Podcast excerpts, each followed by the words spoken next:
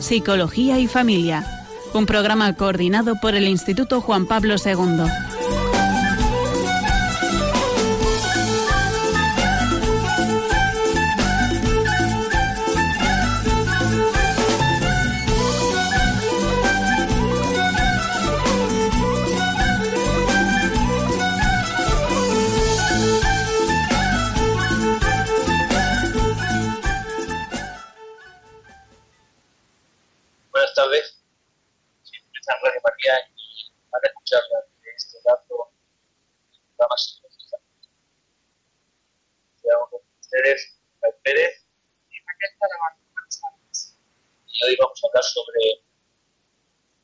Sobre la dependencia emocional, codependencia. Eh, vamos a empezar con un pequeño cuento.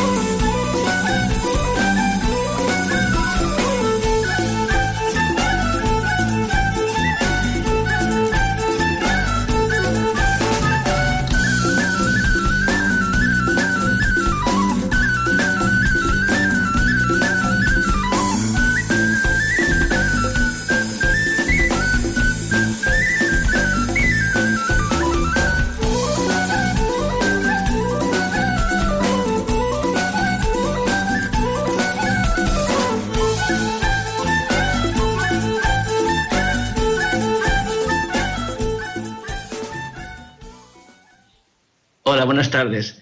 Volvemos a recomenzar este programa de hoy, que hemos tenido una pequeña, un pequeño fallo técnico. Eh, van a escuchar este rato de psicología y familia. Vamos a tratar sobre el tema de la dependencia emocional, codependencia. Y le, le van a acompañar pues un servidor, Rafael Pérez. Y Raquel Talabán. Y queríamos comenzar este, este ratito con un pequeño cuento que nos eh, introduzca en este tema. Dice que cuenta una antigua fábula india que había un ratón que estaba siempre angustiado porque tenía miedo del gato. Un mago se compadeció de él y lo convirtió en un gato. Pero entonces empezó a sentir miedo del perro, de modo que el mago lo convirtió en perro. Luego empezó a sentir miedo de la pantera y el mago lo convirtió en pantera, con lo cual comenzó a temer al cazador. Llegado a este punto, el mago se dio cuenta, se dio por vencido y volvió a convertirlo en ratón diciéndole, nada de lo que haga por ti va a servirte de ayuda, porque siempre tendrás el corazón de un ratón. Pues con este cuento nos hemos puesto un poco en situación del tema que, como bien decía Rafa, vamos a tratar hoy, la dependencia emocional, según términos que vienen de estudios, sobre todo en Sudamérica, de la codependencia. Muchas veces hablamos de, personas tóxicas, ¿no? Y de, cómo contaminan la relación y cómo se relacionan. Y hoy vamos a hablar de un polo opuesto y que, por tanto, a veces se atrae, que es la persona eh, codependiente, la persona que tiene dependencia emocional, que no solamente afronta pues sus problemas y sus dificultades en la vida, sino que tiene un interés pues un poco desmedido, un poco fuera de lo normal sobre los problemas también de otras personas, sobre las dificultades y además suelen relacionarse de personas conflictivas, a veces con esa intención de, de ayudarles a superarse, de actuar un poco, a veces consciente y a veces sin darse cuenta, ¿no? Inconscientemente como salvador y, dar una importancia a su vida a través de esa labor que están realizando. Decía el cuentecito de que eh, acaba. Diciéndole que tienes un corazón de ratón y nada de lo que se haga contigo va a cambiar. Pues el corazón que tiene el hombre es pleno, eh, es completo, está hecho a imagen de Dios. Y si viviéramos de acuerdo a nuestro propio corazón, a lo que somos, a lo que somos, no con tantas contaminaciones eh, que hemos ido adquiriendo por medio de nuestra propia historia, ¿no? Cada uno en la que haya vivido, ¿no? Eh, buscando ser en la medida que el otro nos muestra su reconocimiento. Y la gran parte de esta dependencia emocional es porque buscamos fuera ese reconocimiento, ese, eh, esa valoración que dentro no tenemos, ¿no? Y nos podemos tirar toda nuestra vida buscando, buscando, buscando, sin, llegar a ser y vivir como lo que ya somos, ¿no? Como Dios nos, nos ha creado, ¿no? Muchas veces hemos hablado que la personalidad viene de una parte biológica, de una parte heredada y también de lo que aprendemos. Pues este tipo de personalidad codependiente o dependiente emocionalmente normalmente tiene los orígenes en algún hecho pues eh, que ha sido traumático. A veces un abuso, a veces una situación familiar inestable, a veces la enfermedad de alguien, que hace que, la persona se sienta pues perdida, eh, sin, saber un poquito pues cuál es el lugar que, tiene en la vida, como, como bien decía Rafa ahora mismo. Y lo que hace es buscarlo, pues eso, eh, en los demás, ¿no? Que los demás le den el valor, el valor porque le están cuidando, porque se están preocupando y a veces esto hace que soporte situaciones y tratos que no son correctos, que no son adecuados. Ayer, por ejemplo, hablaba el, obispo de Santander en su programa Quinto Continente de, los diez noes del noviazgo, que también había sacado de una página mexicana. Y decía que a veces, pues, eh, basándose en un supuesto enamoramiento, pues el enamorado o la enamorada aceptan cosas de, bueno, no pasa nada, si total, si lo quiero tanto que no importa que me haya dado una mala contestación, no importa que me haya tratado mal, pues la persona que es dependiente emocional tiene esta misma actitud. Al final eh, se deja someter y se deja maltratar incluso a veces provoca eh, estas situaciones al rodearse de gente pues que tiene también eh, facilidad para crear estas situaciones y se crea ahí un vínculo en el que uno retroalimenta al otro. Las emociones son parte sustancial de las personas, ¿verdad? mientras vivamos tendremos emociones. vivir mm, dependiendo emocionalmente de nuestras propias emociones pues tenemos un problema. Las emociones son cambiables y variables y a veces irracionales, ¿no? Sentimos, tenemos emociones que sentimos, pero que no sabemos ni queremos si no depende de nuestra propia voluntad.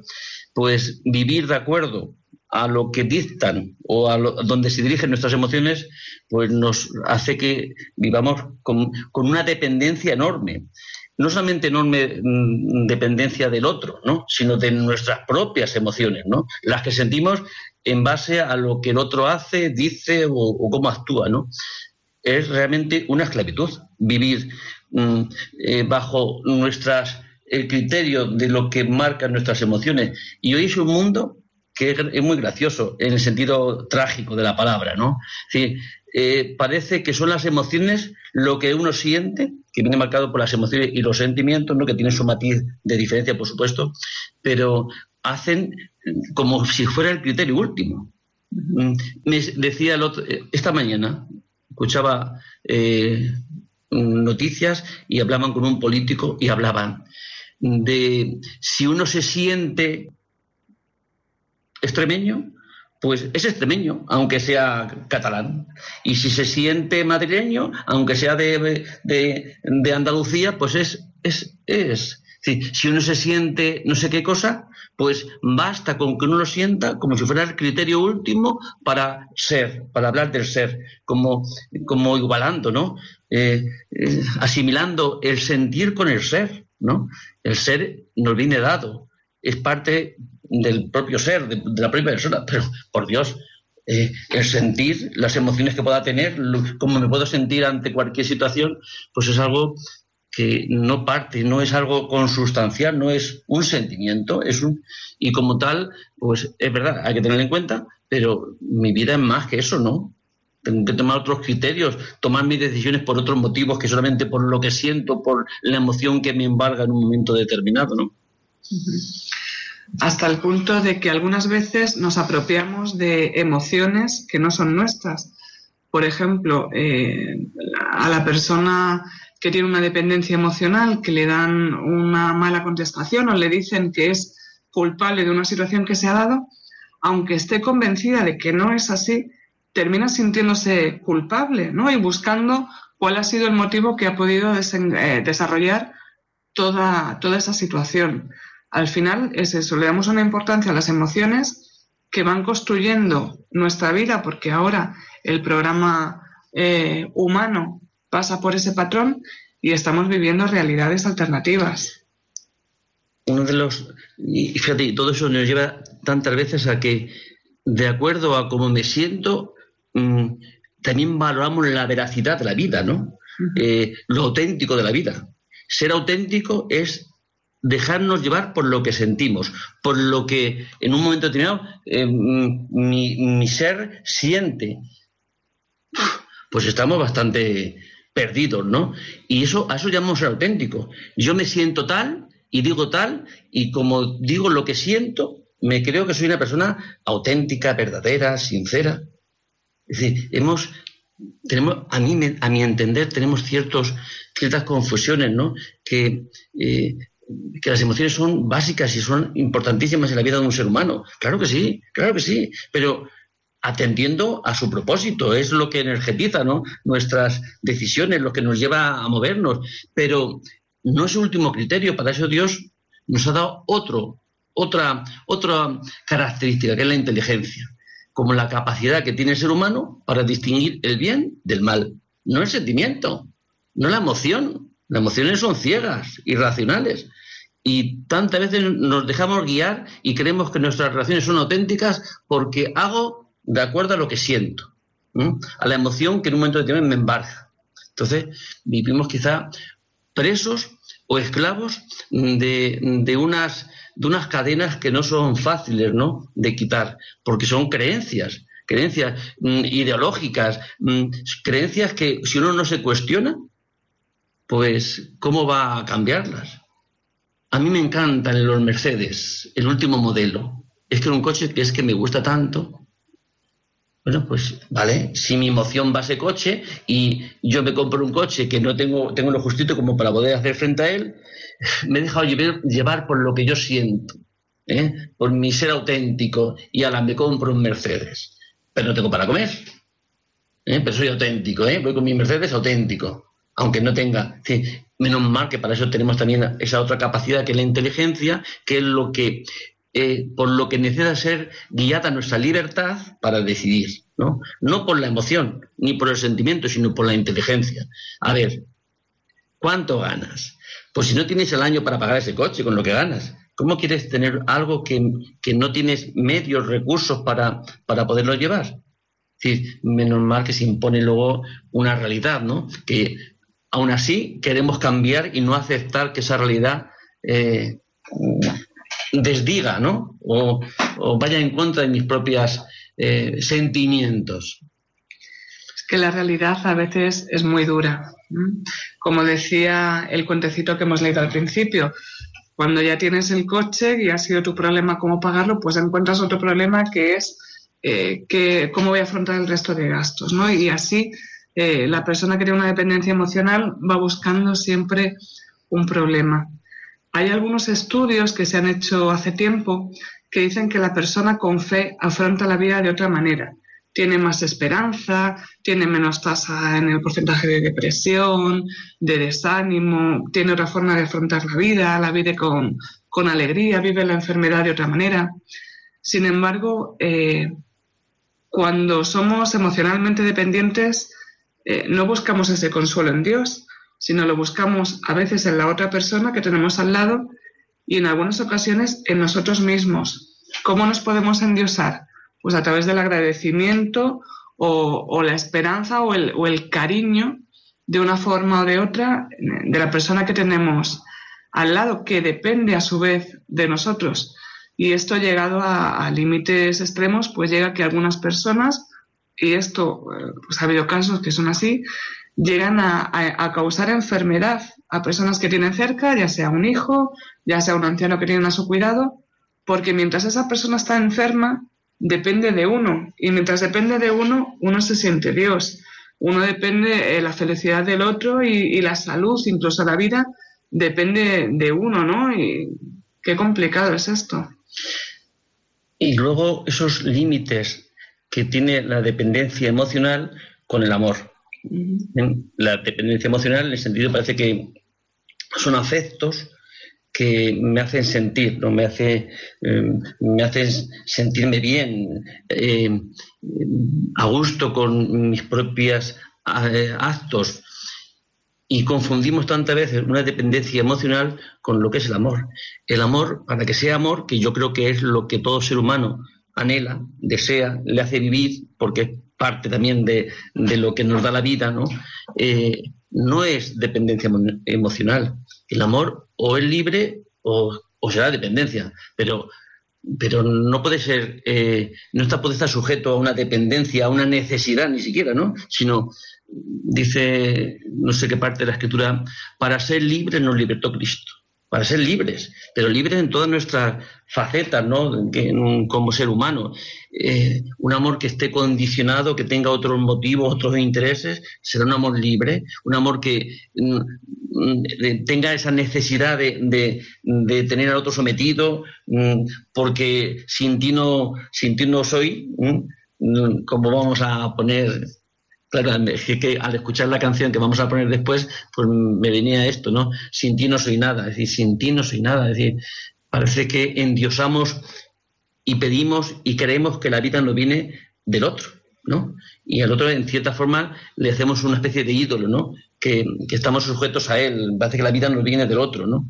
La vida no nos viene de nadie, en este sentido, ¿no?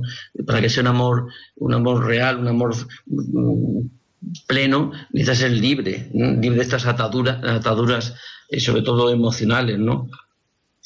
Además, Rafa, el amor es un afecto entre iguales, un afecto libre, y sin embargo, cuando hay una dependencia emocional, la otra persona no tiene por qué corresponder. Es más, a veces se siente agobiado y saturado de tener constantemente a una persona alrededor pues casi al más mínimo deseo, ¿no? No le permite tener frustraciones, no le permite enfrentarse a situaciones porque ya está eh, la persona dependiente alrededor, eh, pues con una forma, como tú decías antes, trágicamente divertida, cerca, pues a traerte las zapatillas, por poner un ejemplo de lo más eh, rocambolesco, pero es eso, al final causa tedio. Cuando buscamos el amor, la aceptación de la otra persona, y no es un amor libre, cuando no es un amor sereno y entre iguales, al final eh, lo que crea es todo lo contrario, porque nunca ha sido amor.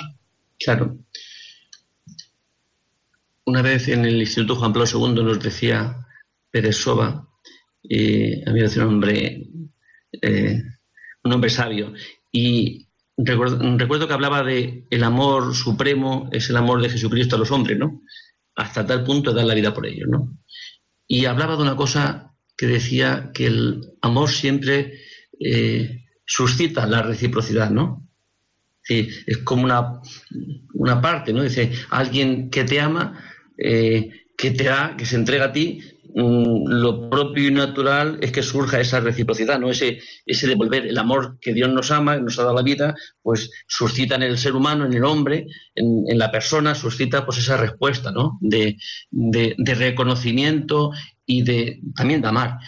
Y recuerdo que eh, ante, ante el amor de Jesucristo que ama a los pecadores, su, su, forma de, de, devolver ese, ese amor es eh, matándole, ¿no? Y, decía él que a mí me encantó. Fíjate que han pasado ya unos cuantos años, ¿no? Pero lo sigo recordando como algo, algo, eh, algo que a mí, a mí personalmente me sorprendió. Y dice, eh, aunque demos la vida por ello, su, eh, su intención es hacernos amigos, ¿no? Es hacer amigos a aquello, aquellos por los que daba la vida, ¿no? Y nuestra respuesta es, pues eso, el facilitarnos esa amistad hacia Dios. Vamos a hacer un pequeño descanso y que los oyentes puedan eh, reflexionar sobre estas cuestiones.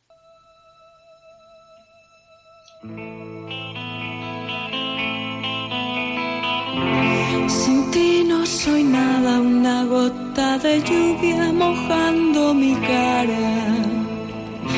Mi pequeño y mi corazón pedacitos de hielo. Solía pensar que el amor no es real, una ilusión que siempre se acaba. Ahora sin ti no soy nada.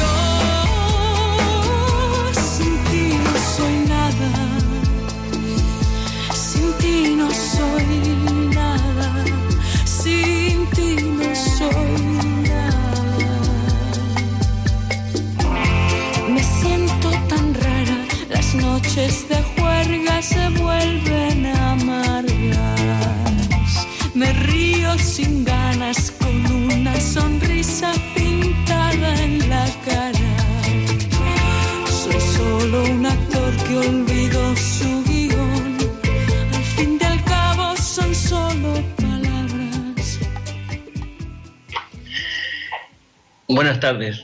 Sintonizan Radio María y están escuchando el programa Psicología y Familia.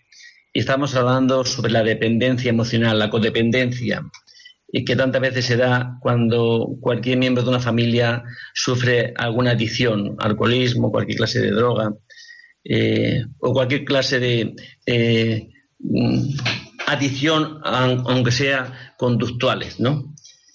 Y cómo la persona eh, que vive esta codependencia hacia este familiar, pues eh, no hay una libertad ¿no? a la hora de relacionarse con él, sino eh, que prima el, otro sin ser consciente de que en cierta forma las conductas del codependiente pues incluso pueden em, sistematizar o, o proteger hasta aquello que no desea, aquel mal que puede tener el, el familiar, ¿no?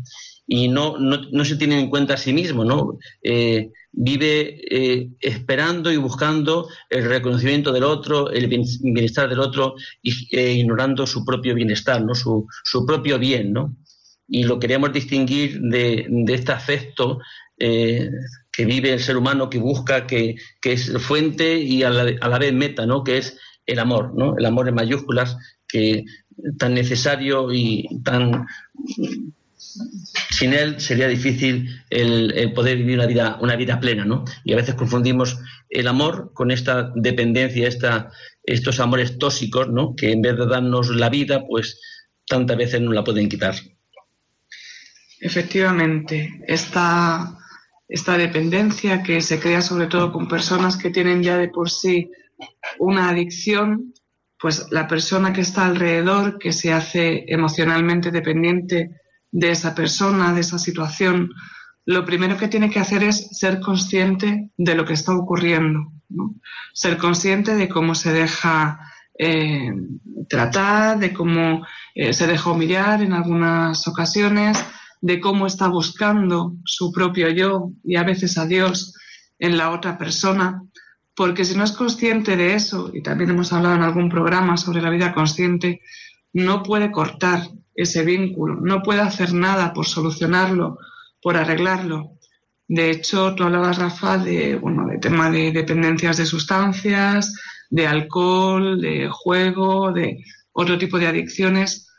Pues cuando se organizan las asociaciones y cuando se ve el tratamiento de estas personas, salen paralelamente eh, los grupos de tratamiento y de ayuda para los familiares, para los cuidadores, porque al final aprendemos a vivir de una forma que no es real, que pensamos que es normal porque es la habitual, pero que no es normal y a veces necesitan pues que alguien les diga, oye, esto no está siendo positivo, esto tienes que cambiarlo, tienes que romper con esto y es el primer paso, ¿no? Oír que alguien te lo dice desde fuera para decir, oye, no estoy haciendo esto bien, no estoy viviendo mi vida como tendría que hacerlo, voy a ponerme manos a la obra ahora en estas canciones que acabamos de escuchar, donde el estribillo era sin ti no soy nada, ni a triste, sin sentido, los días pasan, mi alma y mi cuerpo no sirven de nada.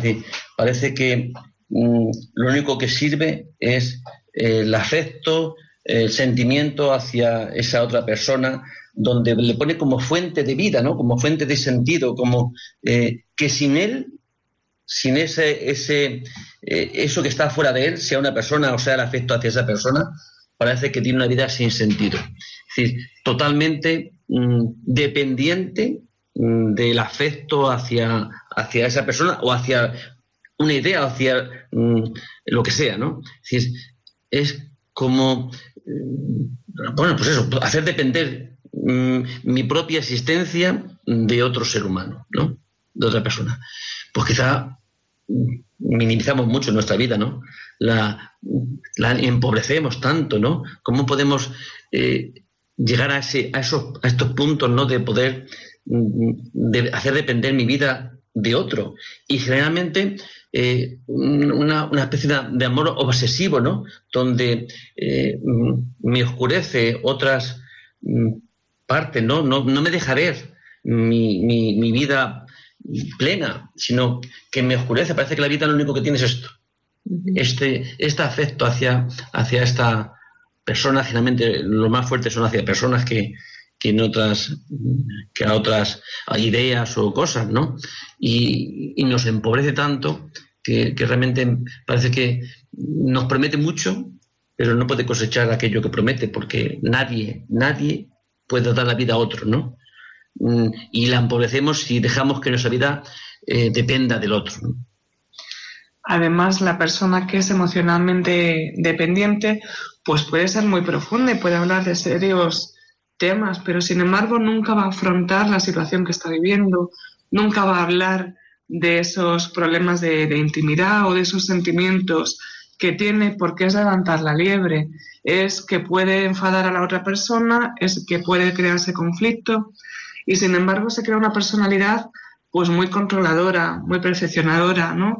Eh, la persona que es dependiente emocionalmente, como piensa que por estar ayudando, que por estar pendiente, el otro tiene que estar en deuda, claro, el día que la otra persona hace una vida diferente o queda con unos amigos diferentes o no da explicaciones, porque realmente en muchos casos no tiene por qué darlos, la persona que es emocionalmente dependiente eh, explota, ¿no? Y es como, eh, y monta una situación de, de, bueno, ¿qué pasa? Que no me estás tratando como, como con todo lo que yo hago por ti, ¿no? Y que deberías de besar el, el suelo por donde piso y, y, es conflicto, ¿no? Y ya que yo hago tanto por ti, lo mínimo es que tú a lo mejor ayudaras en casa o colaboraras en no sé qué, cuando la otra persona a veces se siente atrapada en esa situación y no sabe muy bien por dónde le vienen las voces. Necesitan ser necesarias. y la vida le viene que son necesarias para otro.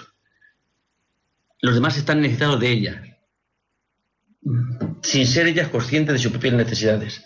Parece que suple, sus propias necesidades quedan suplidas porque el otro las necesita, el otro, el otro ser humano. Se nos va un poco el término en, femenino porque suele ser, es verdad, eh, más incidente en mujeres, pero también es cierto que hay muchos hombres que también eh, sufren esta situación. El otro me refería, quería referirme, ¿no? a lo mejor detrás puede estar también esa propia eh, premisa, ¿no? pero realmente es una forma de perder nuestra, nuestra libertad, mm, de no ser conscientes de nuestras propias necesidades. Eh, parece que nos llenan suplir o atender necesidades del otro, sin tener una verdadera, un verdadero conocimiento de nosotros mismos, de qué es lo que necesitamos nosotros, de que la vida nadie nunca nos puede venir del otro. Hay algunos, eh, hoy yo creo que se da más que en otros tiempos, en otros momentos, ¿no? Eh, mm, respecto a los hijos. Mm, una dependencia que eh, se hacen pequeños dioses, ¿no? Hace, muchas de nuestros, nuestros halagos a los niños, ¿no? eres mi vida, eres, decir, eres mi vida, que lo podemos decir así como una expresión de, de amor hacia, hacia, hacia el hijo, a veces se convierte realmente en ese sentimiento que parece que la vida me viene de mi hijo, ¿no? Que si mi hijo faltara, pues yo no podría vivir. Si esta persona faltara, si no recibiera de ella todo este reconocimiento, ¿tú te imaginas un niño que pueda nacer y crecer y madurar mm, sintiéndose que eh, a sus padres les da la vida? Con estos halagos, con estas expresiones mm, de, eh, tan sublimes, ¿cómo, ¿cómo podrá crecer? Vivirá un poco confundido, ¿no? Si, si vive con una constante mm, reconocimiento, ¿no? de lo importante que es para la vida del otro. Con esto no quiero decir ni mucho menos que, eh, que no amemos, mucho menos que salga algo, algo natural, el amar a los hijos y el querer su bien, pero querer el bien de los hijos es educarlos a que crezcan para ser libres, para ser personas adultas que puedan tomar sus decisiones. No es una parte de mí. Mm, mi hijo nació de mí, como yo eh, em, co-creador con Dios, pero son para ser otros hombres y mujeres libres, ¿no? Ya no dependientes de mí, que el amor que mm, se puedan tener sea ese amor libre propio de esta relación padres e hijos, pero no un amor dependiente, que a veces son jóvenes que se han casado y, sus decisiones no las toman entre ellos. Tantas veces es mm, dependiendo de lo que van a pensar los papás de uno o de otro, ¿no? Y eh, todavía sin, sin, romper ese vínculo mm, afectivo tan, tan enorme y tantas veces producen los matrimonios pues más que problemas, ¿no? Si pinta mal la suegra eh, que el propio cónyuge, pues desde luego no puede ser más que problemático para, ese, ese, matrimonio, ¿no? y porque yo creo que es un amor malentendido. Si un amor que no, no te necesito, te amo, te amo, quiero tu bien, eh, dispuesto a hacer todo lo que sea por ti, eh, pero no es un amor mm, condicionado, no es un amor mm, dependiente, no es un amor que, que, que, busque más que ese, ese, esa atadura, ¿no? Si me atas, ya no me amas. Si me atas, no me amas. Además, eh, Rafa, eh, pues muchas veces estos, eh, decirle a estos padres, no estás queriendo bien a tu hijo, ¿no? Porque le estás poniendo en el centro de tu vida, o no estás queriendo bien a tu enamorado, porque le estás dando un papel que, no, y te, estás viniendo tú a, a, un par de escalones abajo y no es lo suyo, ¿no? pues muchas personas no lo llevan bien, que le hagas estas correcciones cuando además son con cariño. Pero incluso cuando ya están en terapia, muchas veces la abandonan porque cuando le empiezan a decir no te estás relacionando bien o tienes que cambiar esta situación, ¿no? Tienes que cortar con estas eh, relaciones de dependencia, tienes que cortar eh, con cómo tratas a esta persona y cómo la endiosas, pues eh, acaban terminando con la terapia, fíjate. Porque ven como una pérdida inasumible para ellos si yo no tuviera esto, sin ti y no sin nada, pues si ese sin ti se va, si alguien lo cuestiona, pues es que mi vida queda sin sentido, no va a ningún sitio. No tengo la fuente donde me proviene la vida. Pero mm, hemos llegado a asumir esa, esa dependencia como parte nuestra que ni siquiera nos cuestionamos ni reflexionamos lo que estamos, lo que estamos haciendo. Y, y, hay una cierta resistencia ¿no? para poder aceptar que el amor es otra cosa, que el amor es algo, algo completamente distinto, que el amor no aprisiona, que el amor deja, que el amor no es aquello que eh, hemos empleado amar como querer, ¿verdad? Y tantas veces lo, lo, igualamos. Yo cuando algunas veces hablo con los novios, ¿no? En, el cursillo de novios, eh, querer, yo quiero mis gafas, yo quiero este bolígrafo, yo quiero mi cartera, yo quiero mis cosas, quiero poseer, es de poseer. Y sin embargo, el amor que todo ser humano necesita no es el de ser poseído. ¿eh? Eso se, puede ser una, una, consecuencia, quizá.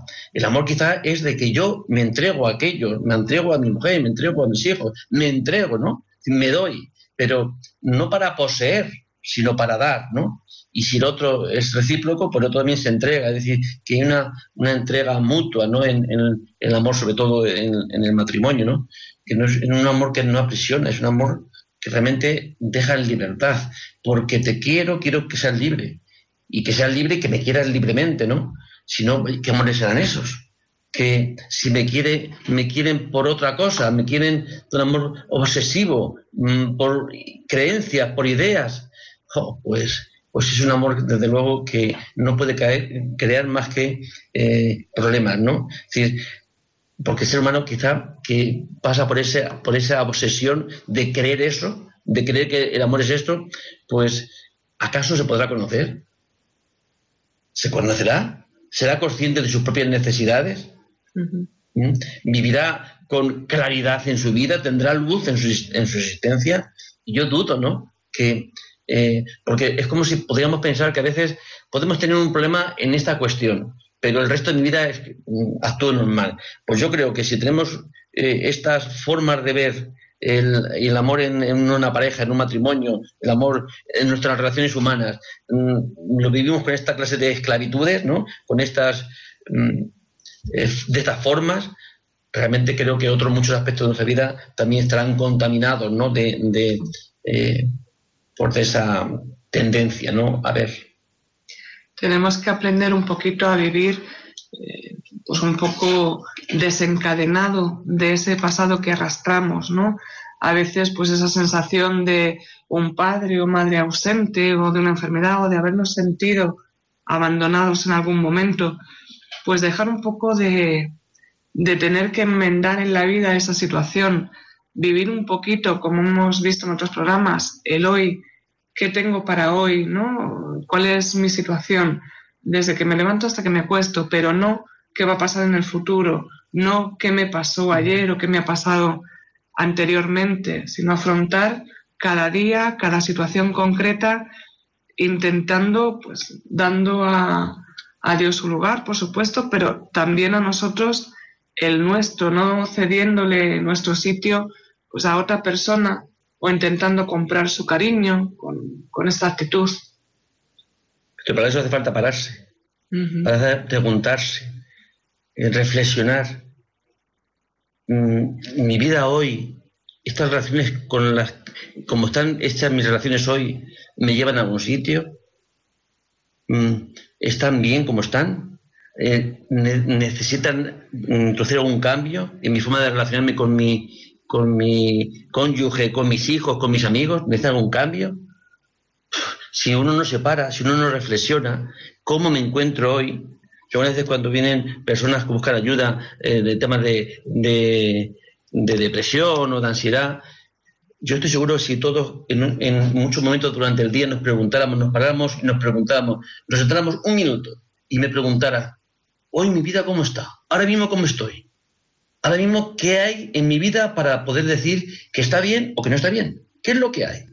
Solamente el pararse un instante, un instante, nada más que un instante, y entrar en nosotros mismos y hacernos esta pregunta, quizá conoceríamos realmente lo que nos pasa. Conoceríamos quizá realmente, realmente eh, qué pasa, qué necesito cambiar, qué necesito introducir, quitar o poner en mi vida, ¿no? Así que vamos a dar eh, posibilidad a nuestros oyentes que tomen, se tomen unos, unos minutos que puedan reflexionar en su vida eh, qué es lo que, cómo está su vida, qué es lo que necesitan, qué cambios necesitan introducir. Y también les invitamos de antemano para que en la eh, cuando reanudemos el programa puedan, si, querer, si quieren intervenir, y puedan llamar al teléfono 91 153 8550.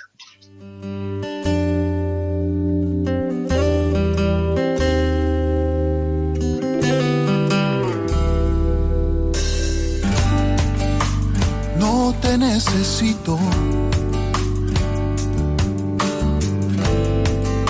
Yo puedo vivir sin ti.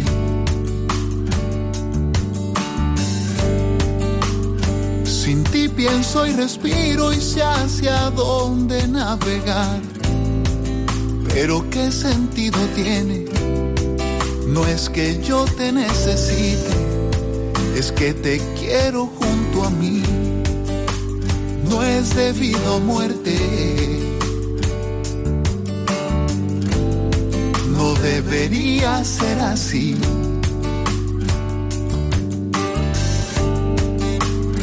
Yo puedo ser feliz en otra orilla sin dudar.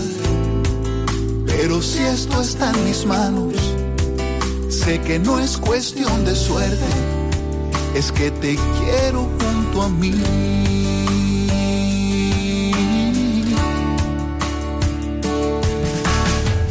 Es necesidad, lo que yo siento no es necesidad es solo que yo sé que estar contigo me sienta bien y puedo ser yo mismo. No es necesidad, lo nuestro nunca fue necesidad. Fue siempre una cuestión de compartirnos, de hacernos bien y hablarnos al oído.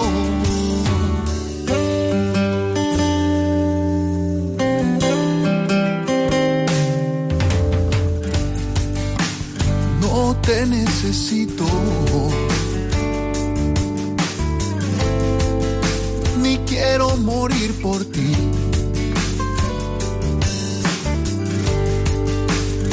Me sobran las razones para andar este camino. Pero qué sentido tiene. Yo te vi entre tanta gente y quiero andarlo junto a ti. Loca, no es irracional, no es que se acabe el mundo porque tú no estás, es darse el uno al otro en forma natural. Es una doble vía, es dar y recibir. Si alguna vez me faltas, yo podría seguir, pero es mi decisión quedarme junto a ti. Buenas tardes, Siempre en Radio María y están escuchando Psicología y Familia. Estamos hablando sobre la dependencia, codependencia emocional. Mira lo que decía esta canción, ¿no? Que acabamos de escuchar. No te necesito. El amor no es suplir una necesidad. Es mucho más que eso, ¿no? Quizá el amor libre es este, que no te necesito. Eh, no tengo esa necesidad de ti. Te amo por ti, mm, no porque tengas que llenar parte de mí, ¿no? Qué bien que nos complementemos, qué bien que, eh, que tengamos una vida en común y que nos mm, apoyemos, pero no hay esa... Eh, mi camino, uno nace, viene a la vida solo, ¿verdad?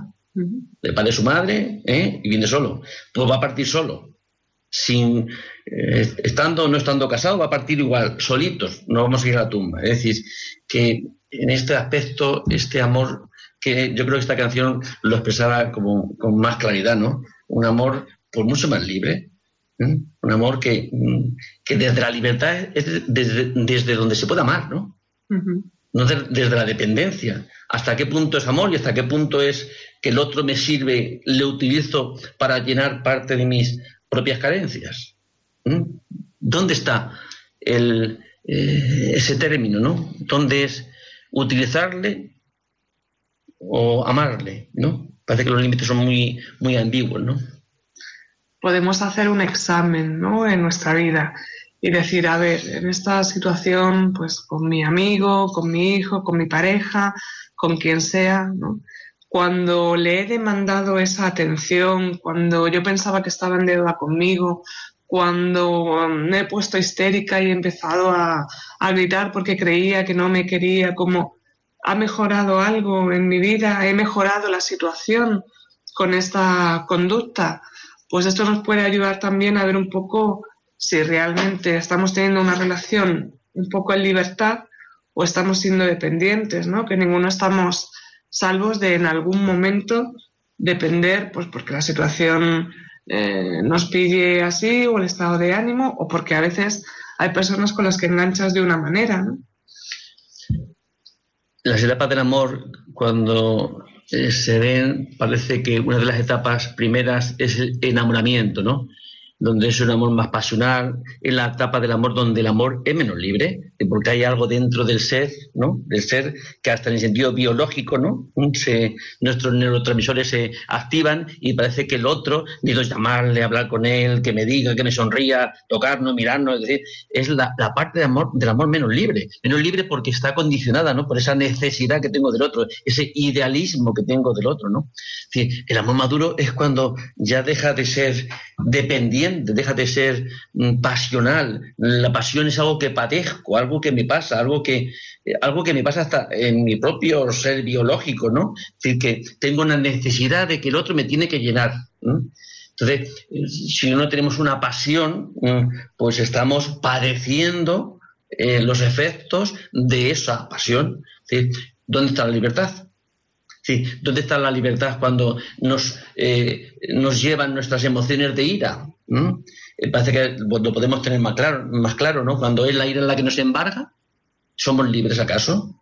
Si nos, nos, él es el egoísmo el que me lleva a cometer actos o a conducirme así, ¿dónde está mi libertad? Por el afán de dinero o por, yo qué sé, eh, cualquier, da igual, cualquier eh, em, emoción. Si nos lleva, si nos hace actuar bajo el dominio suyo, dónde está la libertad. Y sin embargo, cuando vemos que es esa pasión que parece que es eh, de las que llamamos positivas, ¿no? De las que llamamos buenas, ¿no? Eh, el afecto de la dependencia emocional que llamamos amor. Bueno, pues quizá no está el amor, ¿no? Sino es más una dependencia eh, que te hace mm, actuar y conducirte y pensar eh, no de una forma libre, no de una forma auténtica, sino dominado por este afecto, no por estos mm, sentimientos que provocan eh, en ti el otro ser, ¿no? Hablaban de que uno de los efectos de la dependencia emocional es la baja autoestima, ¿no? El miedo al abandono, el miedo, claro, si yo dependo del otro, si mi bienestar está en el otro y el otro no me presta esa atención que, que yo reclamo, pues realmente cómo nos sentiremos, ¿no? Si hemos puesto la, vida en manos de, de otro, ¿no? Además, cuando nos relacionamos con una persona que tiene una adicción, del tipo que sea, pues han aprendido a relacionarse de una forma manipulativa. Eh, manipulan al otro, manipulan la situación, manipulan la circunstancia económica para satisfacer esa adicción que tienen y a veces también manipulan eh, su relación con nosotros, ¿no? Y eh, te hacen sentir culpable de la adicción que tienen o de la situación que se ha dado. Entonces también es importante eh, intentar reconocer esto y cortar con ello, ¿no? No caer en esa, en esa cama que nos tienden delante y decir, bueno, cada uno tiene que ser también responsable de, de sus cosas, ¿no? Hace falta también una madurez pues para, para ver no solo una, inspección interior, sino para ver un poco con quién nos estamos jugando la vida muchas veces. Yo creo que eh, otro aspecto que queda también ahí en suspenso de nuestras capacidades es nuestro ser consciente, ¿no? Vivir conscientemente, realmente preguntarnos, el pararnos, el reflexionar, el que uno se pregunte, ¿mi vida cómo está? ¿Cómo está? Desde, desde que nos levantamos hasta, hasta que nos acostamos, todo lo hacemos por algo, ¿verdad? Tenemos una razón para hacerlo. Hasta la hora de levantarse, tengo una razón para levantarme lo, más tarde posible, mm, pero para llegar justo a tiempo, al trabajar, a hacer mis cosas, ¿no? Todo, siempre tenemos una razón. Y sin embargo, tenemos una razón para vivir. ¿Para qué vives? ¿Para qué vives? ¿Cuál es el motivo o la razón última de nuestra existencia? Y parece que ante esa pregunta nos quedamos así como que el suelo se nos mueve, ¿no? Como que no tenemos, como que no sabemos. Y, mm, yo estoy seguro de una cosa, que el ser humano vive para, si Dios es amor, dice San Juan, ¿no? Pues el ser humano no vive más que para amar, como, como fuente y como meta, ¿no? En su existencia, ¿no? En todas nuestras facetas, con todas las personas con las que nos relacionamos, con tu madre por madre, con tu padre por padre, con tus hijos por hijos, con tus, con tus hermanos como hermanos, es decir, ese, ese amor mm, distinto según la relación que tengas con las personas, pero en el fondo es amar. Si vas a comprar el, periódico, pues eh, quizá el amor no requiere mucho más expresiones que buenos días, ¿no? Y gracias y que tenga usted un buen día, ¿no? No requiere mucho más gestos, ¿no? Pero en el fondo, todas nuestras relaciones humanas, ¿qué buscamos? Anda, que es lo mismo ir a alguien a pedirle algo, que vas a una ventanilla a comprar no sé qué cosa, o vas al hospital a que te atiendan. Mm, ¿Cómo nos sentimos si no somos tratados bien, con amor, ¿no? Con el amor propio que esa relación necesita pues, pues una fuente de satisfacción, ¿no? Una fuente que nos hace vivir cuando recibimos este amor mm, no contaminado, ¿no? Sino un amor libre. Además, eh, de lo que hay que huir es de estas situaciones contaminadas, de estas formas de relacionarnos de una forma incorrecta, no de la persona, no de la persona, porque no deja de ser a veces es un sujeto que no tiene culpa o una persona que está pasando una situación que a lo mejor sí necesita nuestro apoyo, pero no con ese nivel de, enganche y de dependencia que a veces le damos. Lo más que tenemos, lo máximo que podemos aspirar, que es lo que, por lo que ya hemos sido creados, es vivir en libertad. Libertad. Y la libertad nos llevaría pues, a actuar como lo que somos, como seres humanos, como personas. Mm, es parte también consustancial de ser humano. Lo que, si Dios nos ha creado, nos ha creado libres, ¿no? A mí esa frase, no sé quién la dice, no sé si es San Pablo, ¿no? porque San Pablo dice tantas cosas, para ser libres nos libertó Cristo, para ser libres, no estar sujetos, no, no sujetos por el otro, ¿no? sino no sujetos bajo nuestras eh, concupiscencias, ¿no? nuestras tendencias, estas tendencias humanas que son producto, vamos, esto es un aspecto religioso, ¿no? Pero nuestras debilidades, que las tenemos, ¿verdad? Y todo el mundo las puede reconocer, crea o no crea, que somos débiles, ¿no? Estas debilidades humanas que a veces nos hace buscarnos a nosotros mismos, ¿no? Y nos hace actuar como no queremos, ¿no? Quizá la mayor libertad es, pues, hasta liberarnos, ¿no? De esas tendencias humanas y para eso nos libertó Cristo, ¿ves? Pero entendiendo esa libertad, pues como tú bien decías al principio, ligado a una inteligencia, no esa libertad que solemos confundir con el libertinaje, ¿no? Y como soy libre, pues hago lo que mi ombligo me está dictando. Dice Santa Teresa, ¿no? Me parece que es Santa Teresa, ama y haz lo que quieras. Libres para amar. Entonces, en amando, creo que no tendríamos ya límites. En amando, ¿eh? Ahí está la cuestión. Cuando amo y cuando me busco a mí mismo o cuando busco otras, eh, otras metas, ¿no? Otros propósitos, ¿no? Pero en amando, ¿qué podríamos dejar de hacer? Y no me estoy refiriendo en amando, en amar con mayúsculas, mm, todas las letras, pero en, grande. Más que eso creo que no, no hay en nuestra existencia, ¿no? Porque es lo que Dios hace por nosotros. Que nos amemos. Amarnos para que nosotros también a la vez podamos amar, ¿no? Y, mayor libertad que amar no hay ninguna. Yo una vez en los cursillos de novios tengo una foto de un Cristo crucificado así, una foto de estas eh, impactantes, ¿no? Em, eso es el amor. Y no hay mayor libertad que, eh, ¿acaso no fue Cristo libre para amar de esa forma? Si no es por libertad, no se puede amar así. Lo demás sería, pues, otras cosas, otras cuestiones, pero quizá la, la mayor expresión del amor es esta, ¿no? Además es un ejemplo ¿no? de, cómo amar a los demás no solo en el momento de entregarse, sino cómo no se dejaba manipular pues, por sus amigos, por sus familiares, ¿no? Cuando él sabía que tenía que hacer la tarea que tenía encomendada, no, no se dejaba manipular en ese sentido, ni pensaba que, nadie iba a decir me quiere menos porque me ha llamado al orden o porque no viene a estar conmigo o porque no me ríe las gracias. Pues si esto es a lo que estamos llamados es no a vivir dependientes mm, de esta forma, eh, buscando la aprobación en el otro, mm, buscando el reconocimiento, eh, por, por, nuestros propios temores, por, porque al final nuestra historia siempre nos marca, nos condiciona. Pero la buena noticia es que no nos determina. Que hoy haya pasado lo que haya pasado en nuestra existencia, hasta hoy, en nuestra vida, nos puede haber herido de muchas formas, ¿no? Pero que tenemos posibilidades, tenemos oportunidades, ¿no? De, de, avanzar, de caminar, de, de, crecer, ¿no?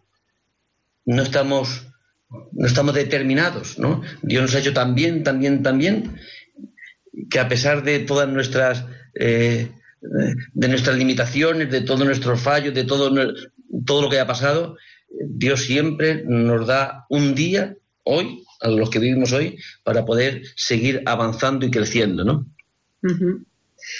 Pues nada, simplemente eh, desear que, que, sean libres, que sean libres nuestros oyentes para amar, para vivir y esperamos haberles acompañado en este ratito. Pues buenas tardes y hasta el próximo, hasta el próximo martes, Dios mediante.